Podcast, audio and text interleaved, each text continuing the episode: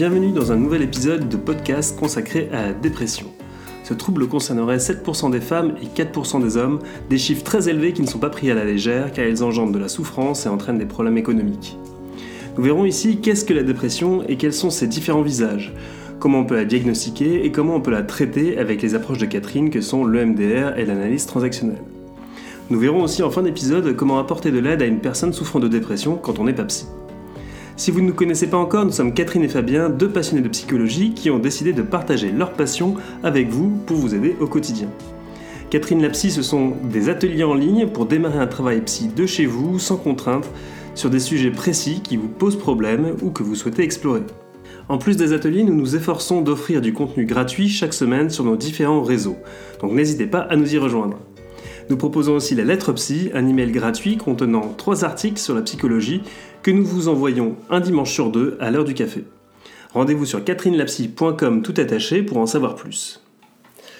Alors Catherine, avant de commencer, j'aimerais savoir qu'est-ce que, qu'est-ce que tu peux nous dire, comment tu peux nous expliquer ce que c'est que la dépression? Bah, il y aurait plein de choses à te dire, je savais pas sur quel sujet tu veux que je détaille, mais en tout cas, c'est pas ce qu'on imagine parfois, c'est-à-dire que les personnes qui, qui sont pas spécialistes de la question peuvent imaginer qu'une dépression serait un peu comme une déprime, où tu vois, t'es plus motivé, t'as plus envie de rien, tu t'affales sur le canapé, et puis presque parfois, euh, on a l'impression que c'est euh, quand euh, on n'est pas volontaire, tu vois, c'est-à-dire qu'on veut plus, on veut plus rien faire, on est, voilà, c'est comme si presque parfois les personnes de l'entourage des dépressifs euh, peuvent avoir l'impression qu'ils ont plus euh, envie, mais qu'ils le font presque exprès, quoi. Mais en fait, euh, c'est vraiment une maladie euh, profonde, euh, diagnostique. C'est une maladie qui est considérée comme une maladie psychiatrique. Donc c'est quelque chose qui se diagnostique. Donc c'est pas juste un petit moment de déprime comme on pourrait parfois l'imaginer.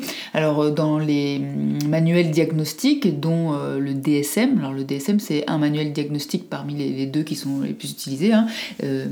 ça veut dire diagnostic de santé mentale en gros ben, en anglais.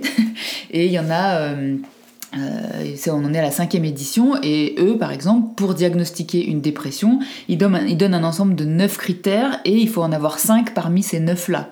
Et il faut que ça dure depuis au moins 15 jours.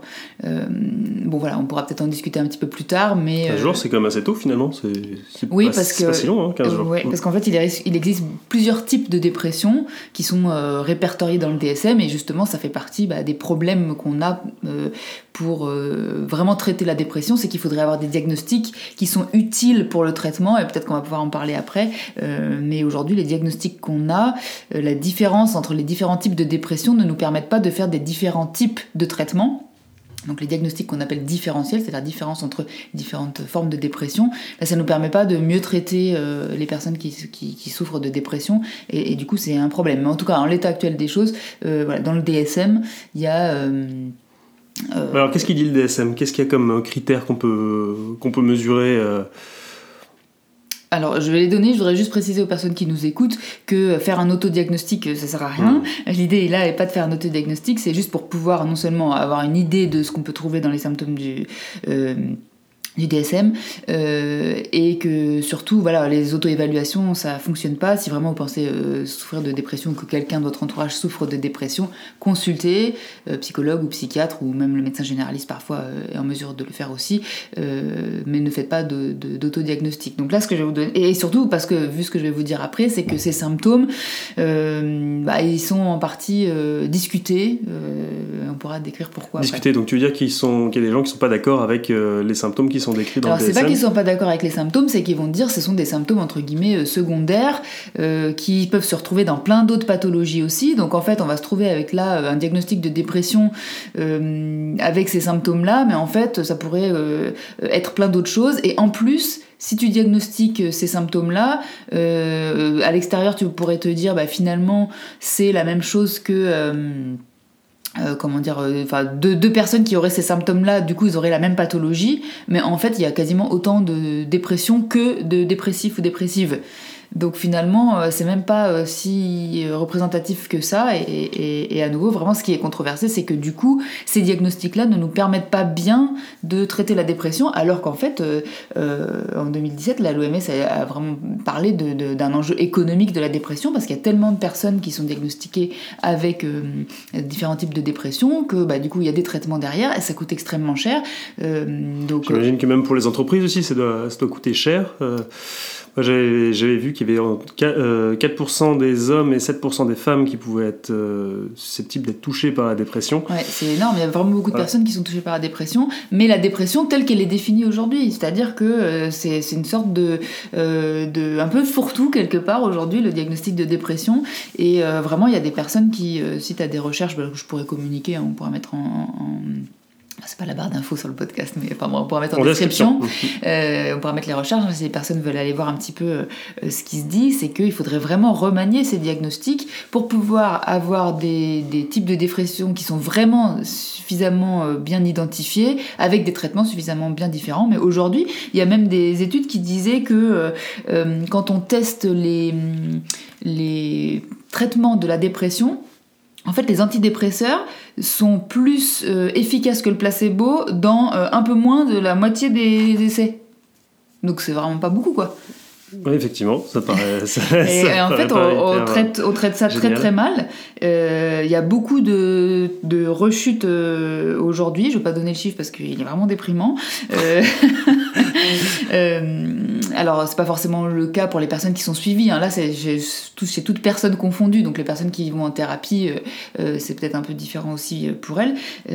mais vraiment, dans ce que j'ai lu, bah, moi, ce que j'en conclus, c'est qu'on ne sait pas traiter la dépression. Alors, bien sûr, c'est un petit peu exagéré de le dire comme ça, mais on le traite très très mal. Donc, il y a vraiment des choses à refaire sur les critères diagnostiques. Bon, mais puisque c'était ta question. Alors, ma question, quels sont les critères dans le DSM, Comment ça se mesure dans le DSM aujourd'hui? Est-ce que tu peux nous en dire un peu plus parce qu'on a beaucoup digressé. Et voilà, c'est ça. Euh, donc il y a 9 critères, euh, et il faut, comme je disais, en avoir 5 pendant 15 euh, jours.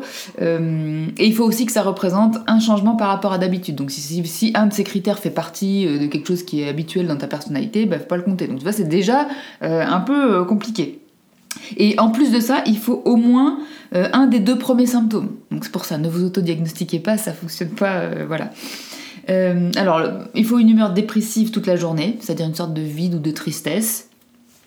Euh, il faut euh, plus d'intérêt ou plus de plaisir, ce qu'on appelle l'anédonie.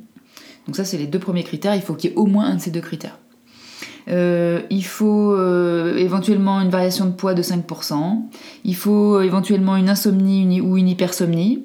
Donc c'est-à-dire soit tu dors pas, soit tu dors trop. Donc tu vois déjà, c'est vrai que du coup, c'est pas, pas euh, évident de mesurer, c'est juste le sommeil, il est différent, quoi. C'est juste différent. Euh, il faut une agitation ou un ralentissement psychomoteur, donc c'est pareil, hein, là, c'était de l'un ou de l'autre, en fait. Soit tu es complètement au ralenti, soit tu es complètement dans l'agitation. Euh, une grande fatigue, une dévalorisation ou une culpabilité inappropriée, une baisse de la pensée, enfin, tu, tu, penses plus, tu réfléchis plus, tu n'arrives plus à à, réfléchir euh, ou euh, de la concentration et euh, des pensées de mort. Donc tu vois, tu as 9 critères, il faut que tu aies au moins les deux premiers et 5 pendant 15 jours sur ces 9 là. Et il faut surtout aussi qu'ils ne soient pas habituels dans ta personnalité. Donc tu vois, c'est déjà complexe. Et, euh, et, voilà. Et, a priori, pour certaines, certains chercheurs, c'est pas adapté euh, pour vraiment pouvoir en faire quelque chose derrière du diagnostic. D'accord. Et justement, tu, tu nous disais, euh, voilà, ne vous faites pas, ne faites pas d'autodiagnostic. Euh, du coup, comment ça marche finalement un, diagnostic? Est-ce que est qu'il y a des tests? Comment ça se passe pour déclarer une personne officiellement dépressive finalement? Alors ça va dépendre des praticiens, mais si tu vas chez le psychiatre et chez certains psychologues, normalement, on va te faire passer un test. Alors parfois ils le font pas passer parce qu'eux ils connaissent par, par cœur quasiment les échelles, donc ils vont poser les questions. Mais ça aussi c'est assez controversé. Il y a des études qui disent que euh, euh, l'utilité des échelles qui sont utilisées aujourd'hui euh, est pas bonne parce que justement ça va mettre des critères qui sont finalement des, critères qui nous permettent pas qui ne nous permettent pas derrière de savoir quel traitement est le plus utile. Enfin, ils disent que, par exemple, il n'y a pas le désespoir dans les critères de diagnostic, alors que ça semble vachement prédictif d'un état dépressif, par exemple. et notamment, en fait, ça, va vraiment influencer sur les idées suicidaires. on dit aussi qu'il y a certains symptômes parmi ceux que j'ai cités qui, en fait, sont la conséquence de d'autres qui sont cités. C'est-à-dire que euh, euh, enfin, les, choses qui sont en lien avec les pensées vont influencer par exemple l'insomnie. Donc euh, voilà. Même le poids, la variation de poids aussi, ça peut. Ça peut être influencé l'un mm. l'autre. Donc en fait, quand tu as un de ces critères, tu auras forcément un des autres. Et, donc voilà, il y a, ces, chercheurs-là qui disent bah, en fait, c'est des ces symptômes-là qu'on détecte sont pas, enfin dans les échelles, sont pas euh, forcément euh, euh, représentatifs de ce qu'on aura besoin de faire derrière, parce que quand même l'utilité en partie de, ces critères diagnostiques, c'est que ben, ensuite derrière on puisse savoir quel traitement on peut proposer, soit médicamenteux, soit de psychothérapie, enfin soit savoir si c'est quelque chose qui est censé être durable ou pas, etc. Et puis il y a aussi que euh, il y a 280 échelles de dépression qui ont été testées, donc c'est-à-dire on a voulu voir si elles étaient valides ou pas. Et, euh, déjà, euh, il semble que la validité de ces échelles, donc comme je disais avant, elle est moyenne. Et surtout, il semble que celle qu'on utilise le plus souvent, alors a priori ce qui s'appelle HRSD et la BDI, moi je les connais pas donc euh, les collègues qui, font passer des tests euh, pourront euh, mieux en parler. Et en fait ce sont celles qui donnent les, résultats de validité les plus médiocres. Donc de toute façon... C'est-à-dire quoi médiocre? bah, C'est-à-dire que ce qu'elles mesurent, on n'est pas bien sûr que ce soit vraiment... Donc c'est la fiabilité tu veux dire? Bah, En tout cas ils parlent de validité mais c'est euh, euh, oui on pourrait dire les études ne sont pas fiables les plus utilisées les échelles. les échelles, quand, tu sors, quand tu sors dépressif dans une échelle euh, bah, finalement c'est pas complètement en lien avec une réalité diagnostique a priori. Je vous mettrai pour les personnes qui sont intéressé, c'est des études de 2009 et de 2004.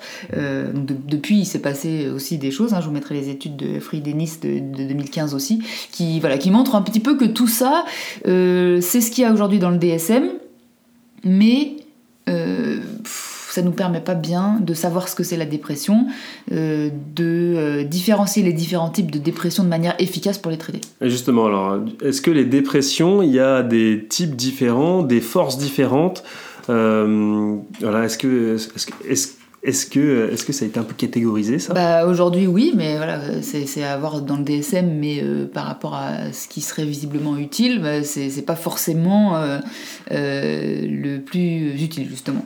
Alors tu peux te retrouver avec des, ce qu'on appelle un épisode dépressif, donc ça c'est parfois consécutif à une situation, à un deuil par exemple, et il faut que ça dure depuis euh, moins de deux mois.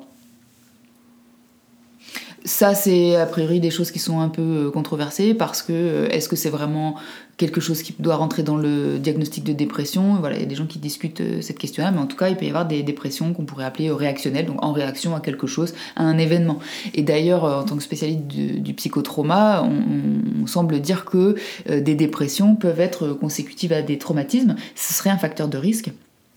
Et euh, du coup, le MDR est potentiellement efficace. Il y a des recherches qui sont faites en ce moment. Alors, ça nécessite d'être fait sur plus de, patients, mais à nouveau, tant que euh, on n'a pas remanié un petit peu les différents types de dépression pour pouvoir tester vraiment sur chaque type de dépression euh, des, traitements, donc le MDR est un type de traitement, un médicament est un type de traitement, ben, ça va être compliqué de savoir si c'est vraiment utile. Mais enfin, en tout cas, avec les diagnostics actuels, il y, a des gens qui ont commencé à faire des des recherches, alors des petites recherches pour l'instant. Il semblerait que le, MDR soit efficace parce que bah, il pourrait y avoir des, des, un facteur de risque lié à des traumatismes. Il y a des petites dépressions saisonnières, là. C'est, une vraie dépression ou bah, En tout cas, ça fait partie des diagnostics, oui, ça peut être diagnostiqué.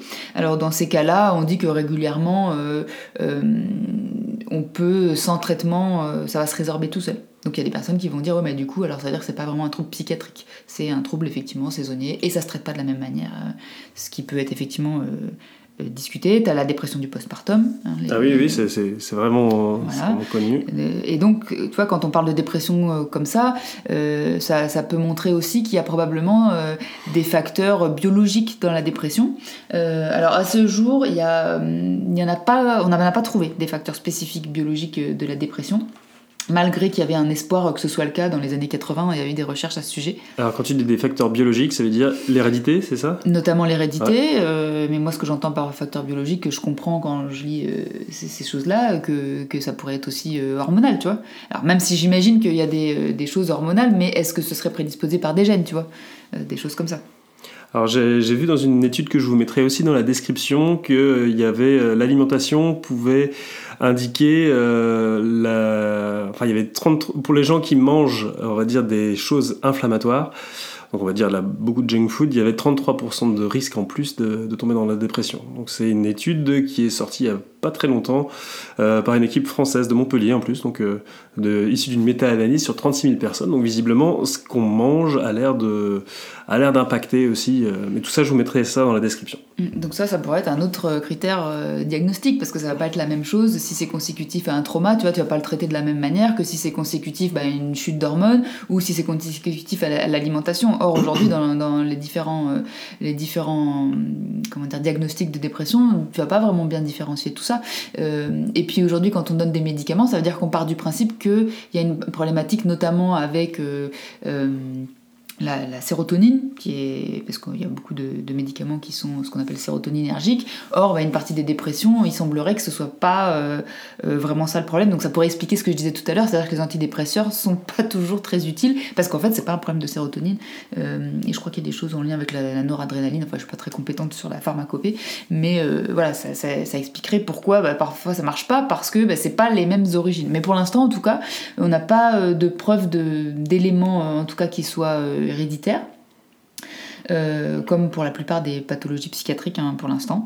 Euh, par contre, a priori, on trouve des marqueurs génétiques euh, dans certains des symptômes comme l'insomnie ou la perte d'appétit, et peut-être que combiné à d'autres choses, bah, ça, pourrait amener la dépression. Donc, c'est-à-dire que tu as des facteurs génétiques pour certains types de symptômes, et puis si tu combines, je sais pas moi, un événement traumatique ou à une chute d'hormones, bah, tu vois, peut-être ça pourrait.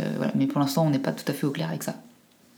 Et puis à une époque, il y avait euh, une hypothèse d'une inflammation. Euh, alors peut-être que c'était en lien d'ailleurs avec l'alimentation dont tu parlais, mais pour l'instant, elle n'est pas non plus euh, très probante. Même si, enfin, je veux dire, je remets pas en question l'histoire de l'alimentation, mais ce serait pas dû à une alimentation, à une inflammation. D'accord. tu as aussi d'autres types de dépression, donc la saisonnière dont tu as parlé. tu as la dépression dans le trouble bipolaire aussi. Donc euh, c'est quand euh, bah, tu as des différentes phases hein, dans la bipolarité, donc il y a trois types de bipolarité différents, mais on dit que euh, il y a des phases maniaques ou hypomaniaques, ou en tout cas d'excitation, donc selon les, types de dépression, et puis des phases de dépression qui peuvent durer plus ou moins longtemps. Des up and down très très fort finalement. Voilà, mmh. même, si on pourrait aussi en discuter, parce que parfois on diagnostique la bipolarité même sans phase maniaque. Enfin en tout cas voilà, ce serait des types de dépression. Tu as une dépression qui s'appelle résistante, alors moi j'aime pas du tout ce terme parce que quand tu dis ça à un patient, euh, voilà, vous avez une dépression résistante. Vous n'allez jamais vous en sortir. je trouve que ça envoie, oui, c'est ça, le cerveau du patient, qu'est-ce qu'il retient euh, C'est résistant à tout, quoi. Et donc, euh, bah, comme on sait quand même que l'espoir, ça joue, enfin c'est un facteur de réussite de la thérapie notamment.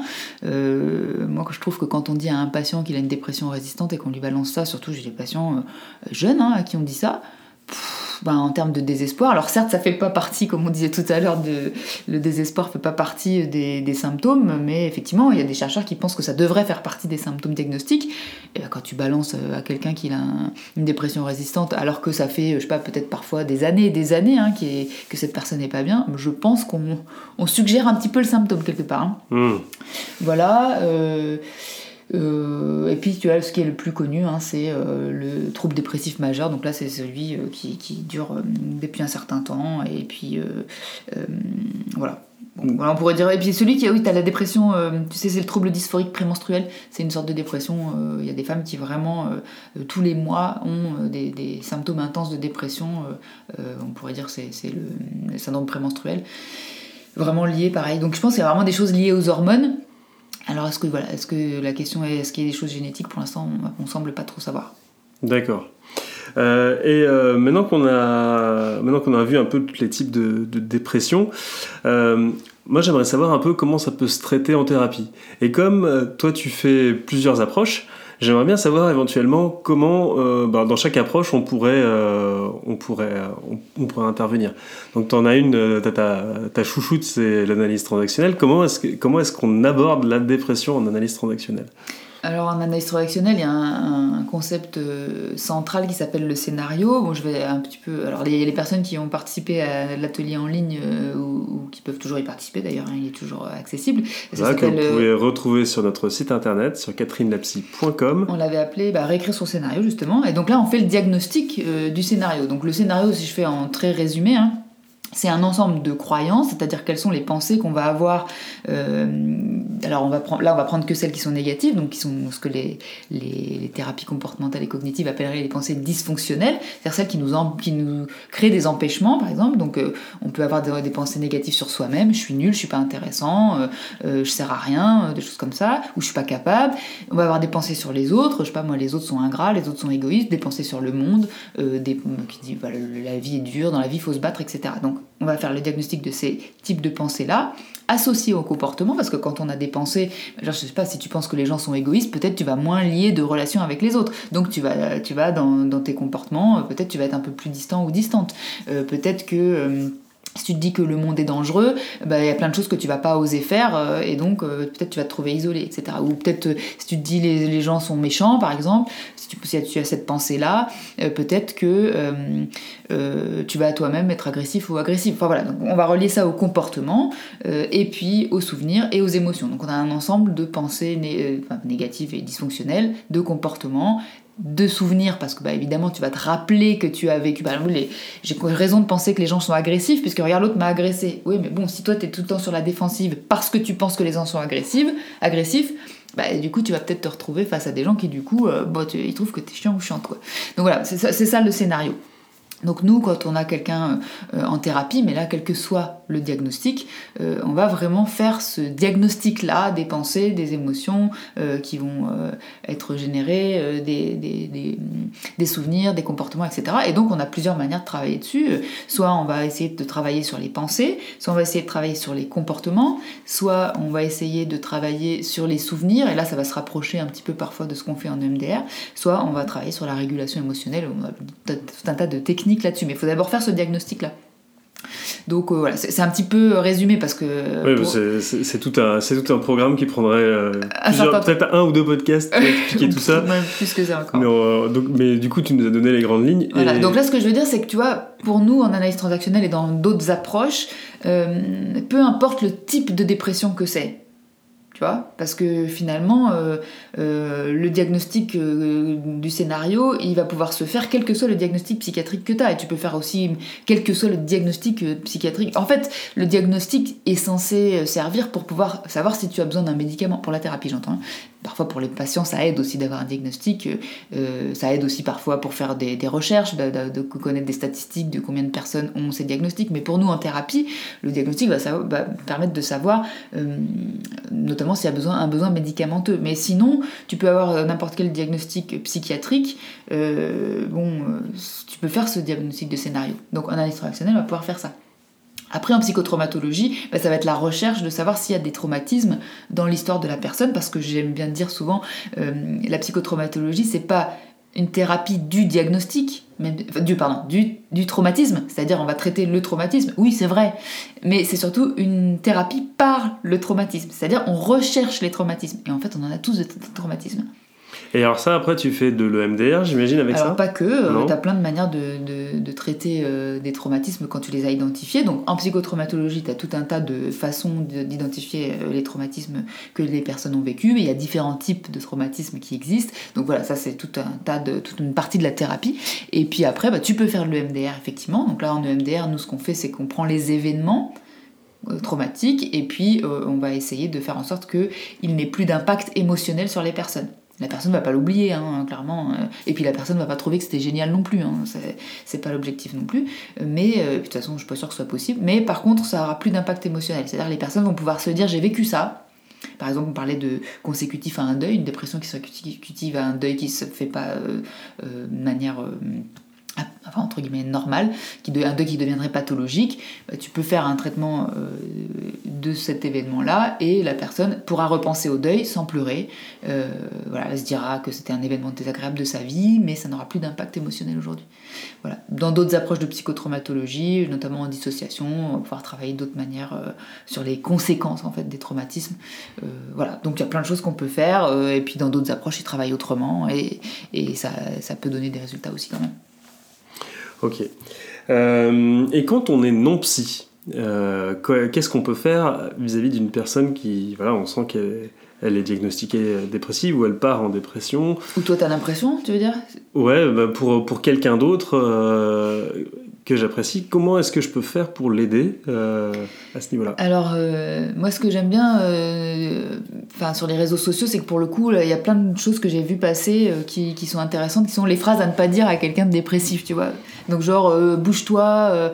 ça va passer, t'as tout pour être heureux ou être heureuse. Surtout, voilà, ne pas dire ça parce que c'est très culpabilisant pour les personnes qui, qui vivent des dépressions ou des épisodes dépressifs. Euh, donc vraiment, l'idée c'est de, se rappeler que la personne ne fait pas exprès la personne elle souffre genre euh, c'est pas euh, quelque chose qu'on va faire juste c'est pas de la manipulation ou des caprices parfois euh, on peut avoir l'impression que l'entourage a cette impression. Parce que c'est vrai que c'est pas facile de, se retrouver face à quelqu'un qui a plus aucune énergie qui se sent vide quand tu lui demandes je sais pas moi de quoi il, ou elle aurait besoin il va te dire bah je sais pas quelqu'un qui pleure tout le temps. Enfin ça te fait vivre des choses qui peuvent être déjà euh, sur le plan de l'empathie, ça peut être inquiétant, euh, ça peut te rendre triste toi aussi, ça peut t'agacer aussi parfois, donc euh, ça peut te faire culpabiliser, t'as l'impression que t'en fais pas assez. Donc voilà, tout un tas de choses que ça peut te faire vivre, donc ça peut être difficile, mais vraiment de se rappeler que la personne ne fait pas exprès, c'est pas quelque chose qui est, voilà, c'est pas de la manipulation, c'est pas un caprice. Donc vraiment, d'essayer des choses, de poser des questions, comment tu te sens, est-ce que tu veux me décrire ce qui se passe pour toi, est-ce que je pourrais faire quelque chose pour toi, Parfois, les personnes vont répondre qu'elles savent pas parce que c'est vrai, elles savent pas. Donc, essayer des choses euh, en même temps que la personne. Euh, se protéger aussi dans le sens où, pour pouvoir rester disponible pour les personnes qui, vivent des dépressions, mais aussi d'autres euh, problématiques psychiatriques et psychologiques, de parfois, de temps en temps, prendre des pauses. on sait que les aidants, parfois quand ils sont épuisés, bah, c'est là qu'ils vont devenir agressifs ou agressifs. Ah, c'est bon, c'est chiant, j'en ai marre, je fais tout pour toi et puis toi, tu te bouges pas ça va être bon ni pour la personne qui aide, ni pour l'autre personne. Donc de, temps en temps, de, trouver des manières de euh, pouvoir, euh, comment dire, se, ressourcer et puis reprendre de, l'énergie pour pouvoir à nouveau être aidant. Donc soit bah, euh, demander à quelqu'un d'autre de s'occuper de la personne, soit Peut-être on peut, des fois, s'il n'y a pas d'idée suicidaire, euh, euh, on peut aussi laisser les personnes seules. Peut-être si on a un animal aussi, parfois ça va jouer. Euh, je ne sais pas si c'était des études, mais j'avais lu que par exemple les chats étaient antidépresseurs. je ne sais pas si c'est très fiable, les personnes qui nous écoutent. Juste les chats, pas les chiens. Quoi. j'avais, j'avais lu des choses sur les chats, mais ce n'était pas une étude scientifique, donc je peux pas. voilà, si les personnes qui nous écoutent peuvent me dire ou, ont des études là-dessus, ça, m'intéresse. Ça me fait penser à la série Afterlife, où il y a justement le héros est dans une dépression et ce qui l'empêche de, de, se suicider finalement, bah, c'est son chien qui doit promener tous les jours et, euh, puis il se dit que si, si son chien, euh, si lui disparaît, bah, son chien euh, il devient quoi, quoi. Donc finalement on voit que finalement la première béquille et cette première béquille à lui c'était c'était son chien même avant le psy elle est très belle cette série d'ailleurs. Et alors pour le coup, voilà, c'est typiquement euh, une dépression consécutive à un deuil. Euh, et, effectivement, voilà, elle est, elle est parfois, elle est triste, elle est très triste, et à la fois, bon, bah, c'est de l'humour anglais, donc c'est quand même traité avec euh, un humour cynique qui, qui, qui rend la série supportable quelque part parce que le sujet traité est difficile. Et elle est vraiment très belle, ouais. cette série. Si vous la connaissez pas, on vous la recommande. très belle et pas noire, justement pour une série sur la dépression, d'avoir une une série qui est pas glauque ni, ni sombre, c'est finalement, le, je trouve, le meilleur moyen de. Euh, comment dire, euh, en parler, je trouve, euh, sans... parce que moi c'est vrai que si, si, on me propose une série qui a l'air triste, triste ou glauque, j'aurais pas forcément envie de m'y mettre naturellement, tandis que si on me dit, bah voilà, il y a une série qui parle de dépression, c'est plutôt rigolo et c'est et c'est amené d'une façon assez, assez lumineuse, voilà, j'aurais plus envie de, de, comprendre ce que c'est que la dépression et de voir un peu comment c'est le quotidien de quelqu'un qui en souffre, quoi, finalement. Bon, alors par contre, on prend pas exemple sur le psy hein, qui est dans cette euh, série. il est catastrophique, le psy. Mais enfin, ça fait partie de la série, il est très drôle. Mais euh, c'est pas comme ça qu'on traite une dépression. C'est-à-dire, c'est pas en allant se bourrer la gueule, faire des des, des, rencontres euh, des rencontres d'un soir ou plusieurs rencontres d'un soir dans un, dans un bar miteux. Et puis il a le patient aussi quand même. C'est vrai, c'est vrai. en fait, il fait tout ce qu'il faut pas faire. Mais bon, c'est traité de manière drôle et enfin, en tout cas voilà, c'est pas comme ça qu'on traite la dépression dans la, dans la vraie vie. Hein. Ok. Euh, et pour ceux qui, euh, qui, voudraient justement aussi avoir un coup de pouce euh, avec Ariane de la, de la mm. chaîne YouTube Yoga Coaching, on a fait un partenariat il y a ça quelques mois. Et j'ai mis sur le site internet toutes les, vidéos, toutes les vidéos qui ont été faites. Donc il y en a 8. Celle d'Ariane aussi. Donc les 8 vidéos, 8 ou 9 vidéos qui ont été, euh, qui ont été faites, voilà, qui vous permettent de euh, commencer quelque chose euh, si vous sentez que vous commencez à partir dans une, dans une dépression ou vous vous sentez pas bien.